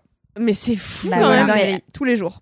pourtant, Ouais. les- ces mêmes personnes, j'imagine, vont t'opposer qu'ils aiment manger. Pourtant, Bien sûr. Ah bah mais ouais. quand tu aimes manger, tu es obligé à un moment Ouais. donné de- d'aimer Oui. cuisiner. C'est le paradoxe que j'ai jamais compris parce que, en fait, tu disais parfois je prends des libertés, mais la cuisine, en tout cas, si on parle pas de pâtisserie, mais vraiment de cuisine salée, quoi, du, de, de cuisine du quotidien, en fait, tu peux prendre n'importe quelle liberté du moment que tes produits sont à peu près bons. Il y a pas de raison que ça foire. Mmh. À moins que t'aies fait brûler un beurre et que t'aies le cancer du cul au bout de deux ans, tu vois. Mais bon, euh, bon, tu mets un peu d'huile dedans, ton beurre il va pas cramer. Enfin, tu vois, Ouais. il y a, il y a- normalement, euh, je suis sûre que ce que tu fais c'est pas dégueulasse, tu vois. T'as des bons produits. Écoute, je t'inviterai à dîner à la maison. Avec plaisir. Vous savez quoi? On pourra faire ce premier LMK bouffe chez Bien moi si sûr. vous voulez. Mais je voudrais rajouter que euh, ce qui est aussi très plaisant, c'est de cuisiner à plusieurs et que peut-être que tu as des amis qui cuisinent euh, relativement mieux que toi et euh, en fait que à quatre mains vous allez mieux vous en sortir et que tu vas prendre des tips Mmh. Parce que parfois il y a des choses que tu rates juste parce que t'as pas la bonne astuce qui fait que tu le raterais pas. Ouais. Tu vois là tu parlais du beurre rajouter de l'huile bah il y a des gens qui ne Ouais. savent pas tu Ouais. vois. Oui, et euh, et euh, il y a d'autres choses comme ça toutes bêtes qui qui sauvent un Mm. plat. Je suis Euh, d'accord. si t'as T'as trop salé ton truc tu rajoutes une pomme de terre et hop ça sauve ton ton ragoût C'est ta clair. ratatouille. Ah, euh. Tu as plein de petits La tips fécule, que bien sûr. L'autre truc en vrai, c'est que j'ai une cuisine qui est pas très grande et qui est pas pratique pour cuisiner. Et ça, je trouve que ça, ça casse tout en fait. Enfin, si t'as pas un espace quand même qui s'y prête euh, bien. La cuisine, faut avoir envie d'y passer du temps, quoi. Ouais. Euh, ah, mais même un minimum. Enfin, euh, moi, tout à l'heure, je regardais une zouze qui disait, euh, voilà, pendant deux semaines, je fais des plats en moins de, en 20 minutes. Je suis là, mais attends, 20 minutes, c'est déjà beaucoup, hein. Moi, les trois Ouais. trucs que je fais, ils prennent 10 minutes max. Ouais. Enfin, tu vas couper des légumes, les faire sauter, casser deux œufs dedans et émietter de la feta et de la menthe, ça prend vraiment 7 minutes, tu vois. Et euh, non, mais c'est vrai. Et, et je trouve que la cuisine aussi, c'est tu peux te dire en fait. Tout est possible et quand tu comprends que tout est possible en cuisine, bah c'est là que tu t'éclates en fait, fais ta life, tu Ouais. petit plaisir quoi. Ouais, J'aime même pas manger, mais j'adore euh, cuisiner justement. T'aimes pas manger Anthony? Non. Pardon. Ça m'étonne de toi quand Personne même. me croit, mais non, j'aime pas manger. je Mais trouve tu manges ça- des grosses quantités. Bah, j'ai un grand, j'ai une grande carcasse. Mais euh, À alimenter, à nourrir. bien sûr. Mais qu'est-ce que c'est que cette cette excentricité? Non, mais mais j'adore du coup cuisiner et je trouve que quand tu cuisines avec quelqu'un, tu peux savoir si t'es compatible ou pas. En Mm. amitié ou en amour, Au niveau des saveurs ou au niveau de Les genre deux. euh, Ah ouais. les deux. Et au niveau des saveurs et au niveau de euh, est-ce que on s'embrouille ou pas quand on cuisine ensemble? Mmh. Ah oui oui oui. oui, Et est-ce que quand je commence à tendre la main, tu devines ce que je veux prendre et tu me le donnes? Oh. C'est dur de séduire, Anthony. Hein. Non, mais l'autre jour, j'étais à Metz pour la pendaison crémaillère d'une, non, l'anniversaire d'une amie, et en fait, elle disait rien, et on se comprenait, et j'anticipais chacun de ses désirs, et en fait, euh, elle m'a dit, ah, je vais faire un cake à feta aubergine, et en fait, on l'a fait euh, sans même parler de la recette. Et on parlait d'autres choses, et on cuisinait ensemble, sans se coordonner, genre sans réfléchir à la Waouh. recette. J'étais, ah, ouais, on est vraiment amis. Langage. Putain, je l'aime tellement. Et là, ce week-end, j'avais un mec à la maison, on a cuisiné des onigiris, c'était désastreux. Ah Oh merde Du coup, je merde. sais que c'est pas compatible. Genre, Ok. Vraiment, trop déçu. quoi. Énorme, non mais Ah ouais, c'est. Hilarant. Bref. Non mais chacun sa façon de d'envisager les choses. Kalindi, il faut que tu nous quittes. désolée. Malheureusement, on va te regretter. Je n'avais qu'une heure et quart Euh. aujourd'hui et on parle décidément Et on, et on papote, on papote. hein. Mais je, vraiment, sincèrement, on va faire un LMK Book avec chez moi. plaisir. Vous allez venir à franchement, la, à euh, la. Moi, j'adore aller à Levallois. Ah, voilà, en plus, toi, t'es en, terrain connu, hein, euh, finalement. De ouf. Euh, bah, merci beaucoup de m'avoir encore accueilli dans ce LMK. Merci beaucoup, Marie-Stéphanie. avec plaisir. Merci à vous Avec tous. Au revoir, plaisir. Féfé. oui, tu dort. plus jamais. Ah, bah. Bisous. Salut Kalindi. Salut à nous tous, mais il y a qu'à Féfé que tu fais une petite caresse. Hein. Bon. Hum, Alors, Anthony, quel est euh, ton kiff à toi cette semaine? Alors, mon kiff, je me suis retenu d'écrire une thèse sur cet album que j'adore infiniment, qui s'appelle Mid Air de Romy.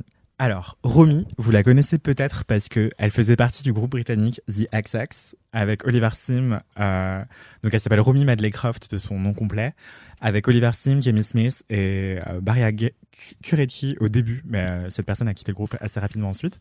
Et du coup, ce groupe a sorti un premier album en 2009 qui s'appelait XX avec des chansons très connues comme XX et Crystallized.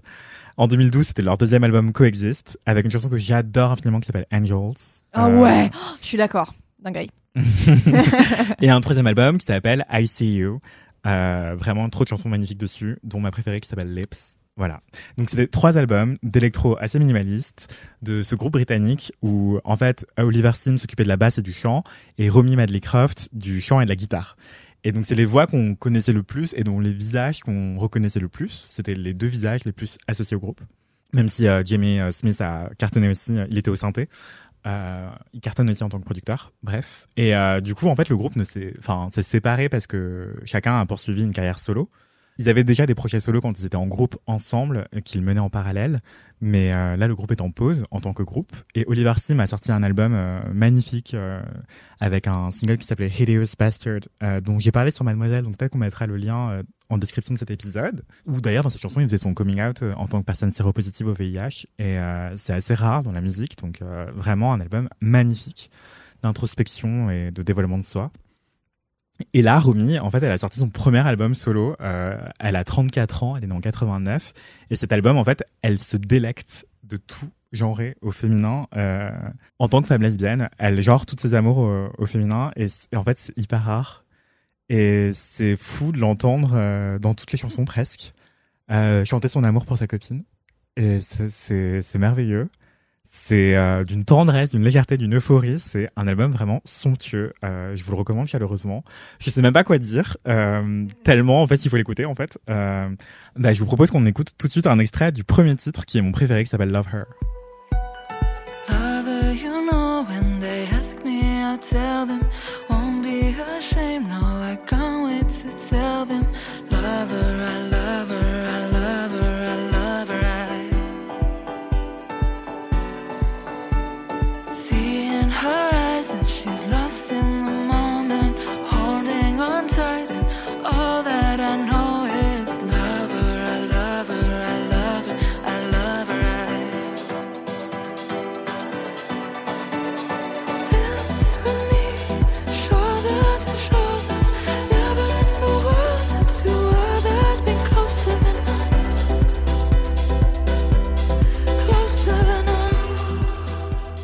Et du coup, bah, dans cette, euh, cet extrait que vous venez d'entendre, elle, elle chante son amour pour sa copine. Et en fait, elle, elle raconte quelque chose que je trouve assez intéressant. Elle raconte cette espèce de timidité qu'on peut avoir quand on est une personne queer et qu'on n'ose pas forcément avoir des gestes publics d'affection envers l'être aimé.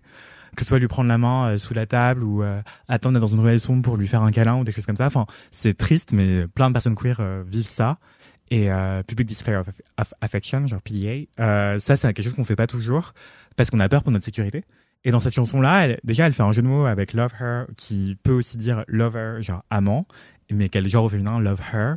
C'est hyper intéressant parce qu'elle raconte dans cette chanson que en fait non, elle est pas timide, elle est très fière d'aimer sa copine et que c'est juste que certaines choses sont faites pour euh, la vie privée. Je sais pas comment dire, mais il y a beaucoup beaucoup de tendresse qui émane de chacun de ces titres, surtout celui-ci, qui est une balade comme ça, euh, pleine d'amour et en fait on sent une espèce de libération dans chaque titre où en fait elle a plus peur de dire qu'elle est lesbienne quoi. Euh, ça transparaît dans chacun des titres. Et voilà, et c'est aussi plein de nostalgie pour l'Eurodance des années 2000. Et tu sens qu'elle a clubé euh, quand elle était ado avec euh, Oliver Sim euh, dans des clubs queer. Et, et qu'en fait, elle chante aussi ça, quoi. Et tu sens aussi un effet post-pandémie dans l'album, euh, où en fait, t'as qu'une envie, c'est de retourner en... Enfin, que certaines personnes ont une seule envie, c'est de retourner en club, danser. Et ce que je trouve drôle, c'est que en fait, tu sens qu'elle est timide dans l'album. Et c'est vraiment une pop star introvertie, quoi. Et donc, euh, vraiment, autrice, compositrice, interprète qui euh, chante comme ça euh, ses amours queer, ses amours lesbiens. Et euh, il y a une chanson aussi qui est merveilleuse qui s'appelle Enjoy Your Life, où, euh, qui est juste un titre hyper solaire où vraiment c'est Enjoy Your Life qui est répété en boucle pendant trois minutes et c'est magnifique. Enfin, il y a plein de d'accents house aussi dans l'album. euh. je sais pas quoi vous dire de plus si ce n'est d'écouter cet album quoi, qui s'appelle Mid Air de Romy. Ça donne très, Ça donne- très envie. Ouais, je suis grave d'accord. C'était Ouais. une description express, je suis désolée, mais vraiment la musique parle pour elle-même quoi. Non, mais c'était très vendeur. Euh, franchement, non, Je non, non, mais ça donne, ça hyper envie. Et, euh, et tu vois, c'est bien parce que tu nous apprends aussi. euh, Enfin, moi, je savais pas qui- vraiment qui il y avait derrière The XX, tu vois. Euh, donc, trop intéressant. Bah merci, euh, merci surtout pour Romy. J'allais ajouter un autre truc, c'est un de ses titres qui s'appelle Strong, où en fait elle arrête pas de dire euh, tu as été forte trop longtemps, donc il s'agirait de baisser la garde ou en tout cas d'arrêter de te protéger autant. Et ça m'a rappelé un truc débile mais qui m'a beaucoup marqué. Je sais pas si vous vous rappelez de la vidéo de cette personne euh, qui a fait son coming out trans entre temps. et donc, qui s'appelle euh, Cara Cunningham, qui disait Leave Whitney alone pendant trois minutes euh, à un moment où Britney Spears était harcelée. Et ben, cette personne avait dit une phrase très skyblog. Elle avait dit, elle avait écrit un jour Parfois, pleurer, ça veut pas dire que tu es faible, ça veut dire que tu as été fort trop longtemps. Et ça m'est, ça m'est resté gravé dans la mémoire. Et euh, cette chanson Strong de Romy euh, me fait penser à ça, euh, où elle dit Tu as été, tu as été fort trop longtemps. euh, calme-toi, quoi. Prends soin de toi. euh. Et c'est hyper, c'est hyper beau comme message aussi, je trouve. Et je crois que j'ai entendu cette chanson pour la première fois parce que j'écoutais un podcast où la créatrice de mode Jeanne Friot intervenait. Créatrice de mode qui est ouvertement lesbienne et ça aussi c'est hyper rare euh, d'avoir une personne out, euh, d'une lesbienne out dans l'industrie de la mode à un poste de pouvoir. Et elle avait recommandé cette chanson sur un podcast, euh, cette chanson qui est sortie longtemps avant l'album, parce que Mid Air, je l'ai oublié de le préciser, cet album il est sorti le 8 septembre 2023. Et euh, mais juste elle a teasé des singles en 2020, 2021, 2022 je crois. Donc ça a commencé avec Strong il me semble. et puis The ensuite, et maintenant Love Her. Et Love Her en un seul mot, hein. L-O-V-E-H-E-R. C'est tout l'intérêt du jeu de mots. Et bref, et donc Strong, euh, ça ça m'a été soufflé par Jeanne Friot dans un podcast, et vraiment j'adore ce son, quoi. Donc voilà, euh, je ne sais pas quoi rajouter, euh, si ce n'est que... Ah oui, autre petite recommandation en passant. Il y a une autre chanson euh, d'amour lesbienne que, que j'adore en ce moment, qui, qui est de Aloïs Sauvage, qui s'appelle euh, Joli Danger. Donc euh, on peut écouter un, un extrait maintenant aussi. Oui,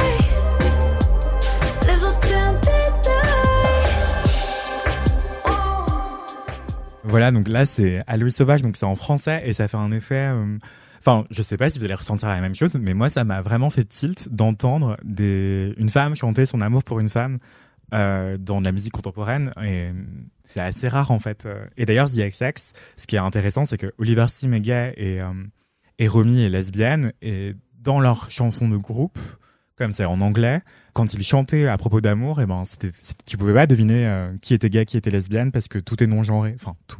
Tu peux en tout cas facilement t'en sortir en anglais pour chanter de l'amour sans qu'on sache si t'es gay ou lesbienne. Et, euh, et du coup, c'est encore plus intéressant et révélateur que de faire exprès de chanter euh, des amours gays ou des amours lesbiennes, quoi. Et c'est pour ça que ça m'a fait un souffle euh, hyper libérateur d'entendre ça en anglais avec Romy ou Oliver Sim.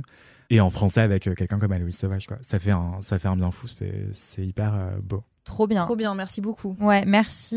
Euh, je crois que je vais me l'écouter dans le métro en rentrant Grave, ce soir. pareil. Ça donne vraiment trop trop envie. Mais c'est, très bien aussi pour danser seul dans sa cuisine, en cuisinant. Parfait. Oh là là.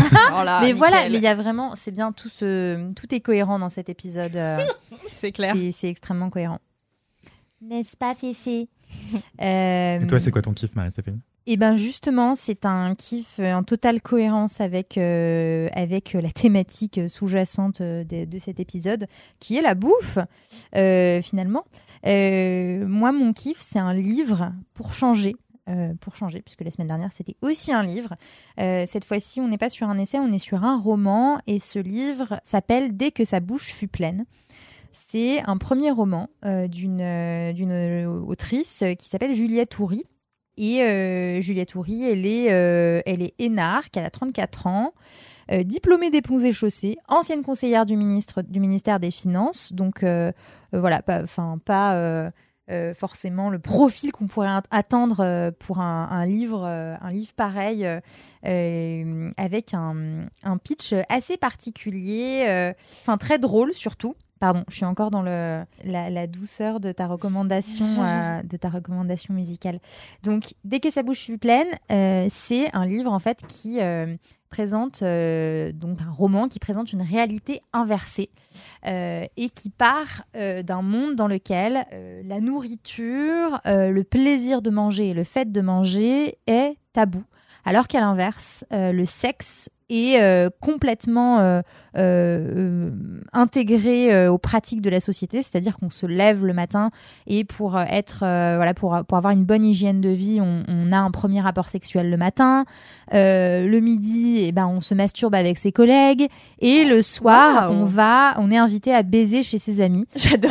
Donc dans une dans une salle à baiser avec euh, des pratiques euh, des pratiques euh, bien bien précises donc tu es dans, dans une salle à baiser tu, tu passes en banquette ils appellent ça comme ça passer en banquette. Bref c'est un monde dans lequel vraiment tout est tourné autour de euh, euh, du fait que la norme c'est de pratiquer d'avoir des relations sexuelles euh, vraiment très souvent et à des horaires et des moments spécifiques de la journée donc dans cette histoire, on suit, euh, on suit euh, le, parcours d'une d'une euh, jeune femme qui s'appelle Laetitia, euh, qui est mariée. euh, son mari s'appelle Bertrand, je crois.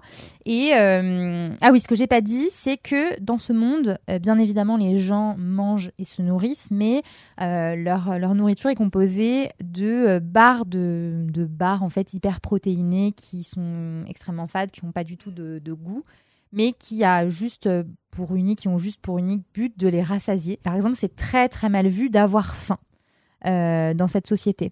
Par exemple, euh, tout ce qui est en lien avec la nourriture se trouve dans des rayons de- des magasins qui s'appellent Pornoprix, des rayons réservés aux adultes.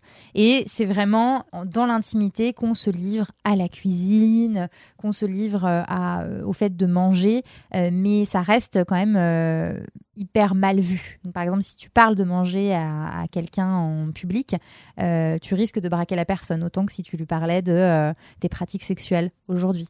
Et en fait, Juliette Houry, elle est partie euh, d'un constat qu'elle a fait euh, et que je pense qu'on est tous capables de faire aujourd'hui, qui est de dire que euh, parler de sexe aujourd'hui, c'est encore tabou. Et il y a plein de gens qui disent non, c'est plus tabou, on peut en parler très librement. Et elle est partie de ce, ce, constat-là pour montrer, en inversant vraiment les deux mondes, en inversant les deux réalités, que bah non, en fait, le sexe, c'est encore très tabou.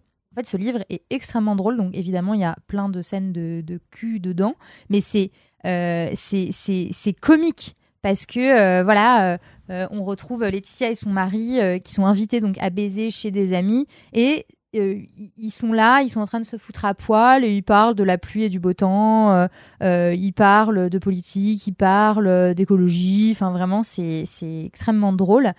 Bref, l'histoire euh, est donc euh, tournée autour de Laetitia qui se rend compte petit à petit qu'elle a un désir en elle euh, qu'elle essaie de réprimer et ce désir en fait c'est la faim, c'est l'envie de manger des choses qui sont qui sont bonnes, qui sont goûtues. Ce qui est fou c'est que Juliette Houry elle elle décrit mais avec une avec une sensualité. Par exemple, les tomates ou euh, les fruits euh, ou euh, des, des légumes ou des plats.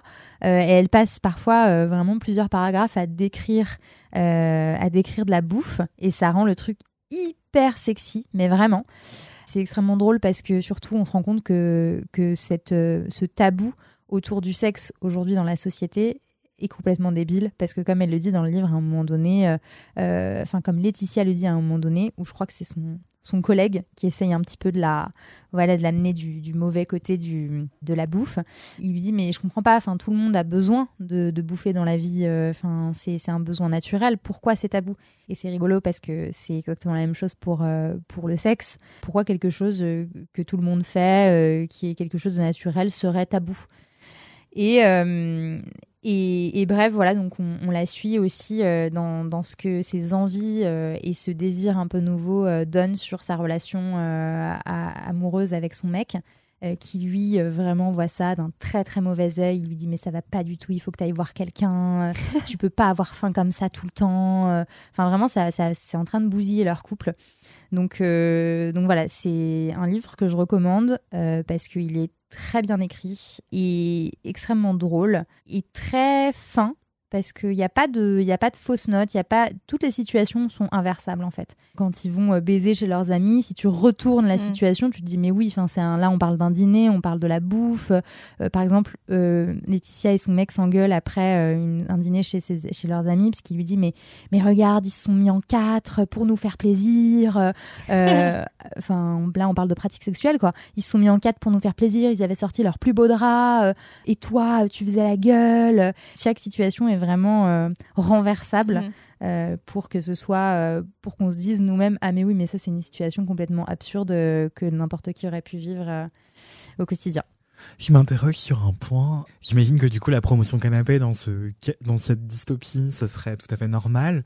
Mais en fait, je me dis, si le sexe est tabou dans notre société euh, réelle, c'est aussi en grande partie parce que c'est un enjeu de pouvoir et donc de domination et aussi d'abus de pouvoir. Mais qu'en est-il dans cette dystopie avec la nourriture? Est-ce qu'il y a du harcèlement culinaire? Est-ce qu'il y a des choses comme ça? Alors il y a des choses, euh, il y a des choses très drôles. Par exemple, euh, par exemple, euh, au début du livre, le matin, en se réveillant, Laetitia met la radio et elle entend que une, euh, une une vieille dame de 72 ans a été euh, arrêtée euh, parce que parce que non parce que elle avait elle recevait des gens à, à- donc à manger chez elle.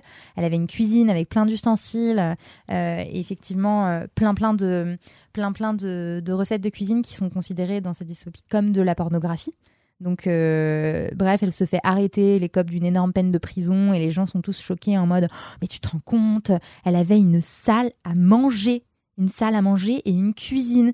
Et donc, tu as des, passages comme ça qui euh, sont l'inverse de euh, bah voilà on a arrêté un proxénète qui euh, puisqu'elle est présentée comme ça en fait euh, dans le dans le bouquin. C'est genre euh, une euh, mère maquerelle un peu qui rameutait des gens chez elle pour les faire manger et donc les dévergonder et donc tu as plein de débats autour de ça. Après il me reste un quart du livre à finir. Pour l'instant je n'ai pas vu de situation comme le harcèlement culinaire mais je pense que c'est pas impossible qu'il y ait un, un passage comme ça. Parce que ouais, l'idée c'est vraiment de d'essayer de retourner tout ce qui peut être en lien avec le avec le sexe dans notre vie aujourd'hui. Donc euh, donc comme tu le dis, même les rapports de pouvoir euh, et ça m'étonnerait pas qu'il y ait un passage comme ça.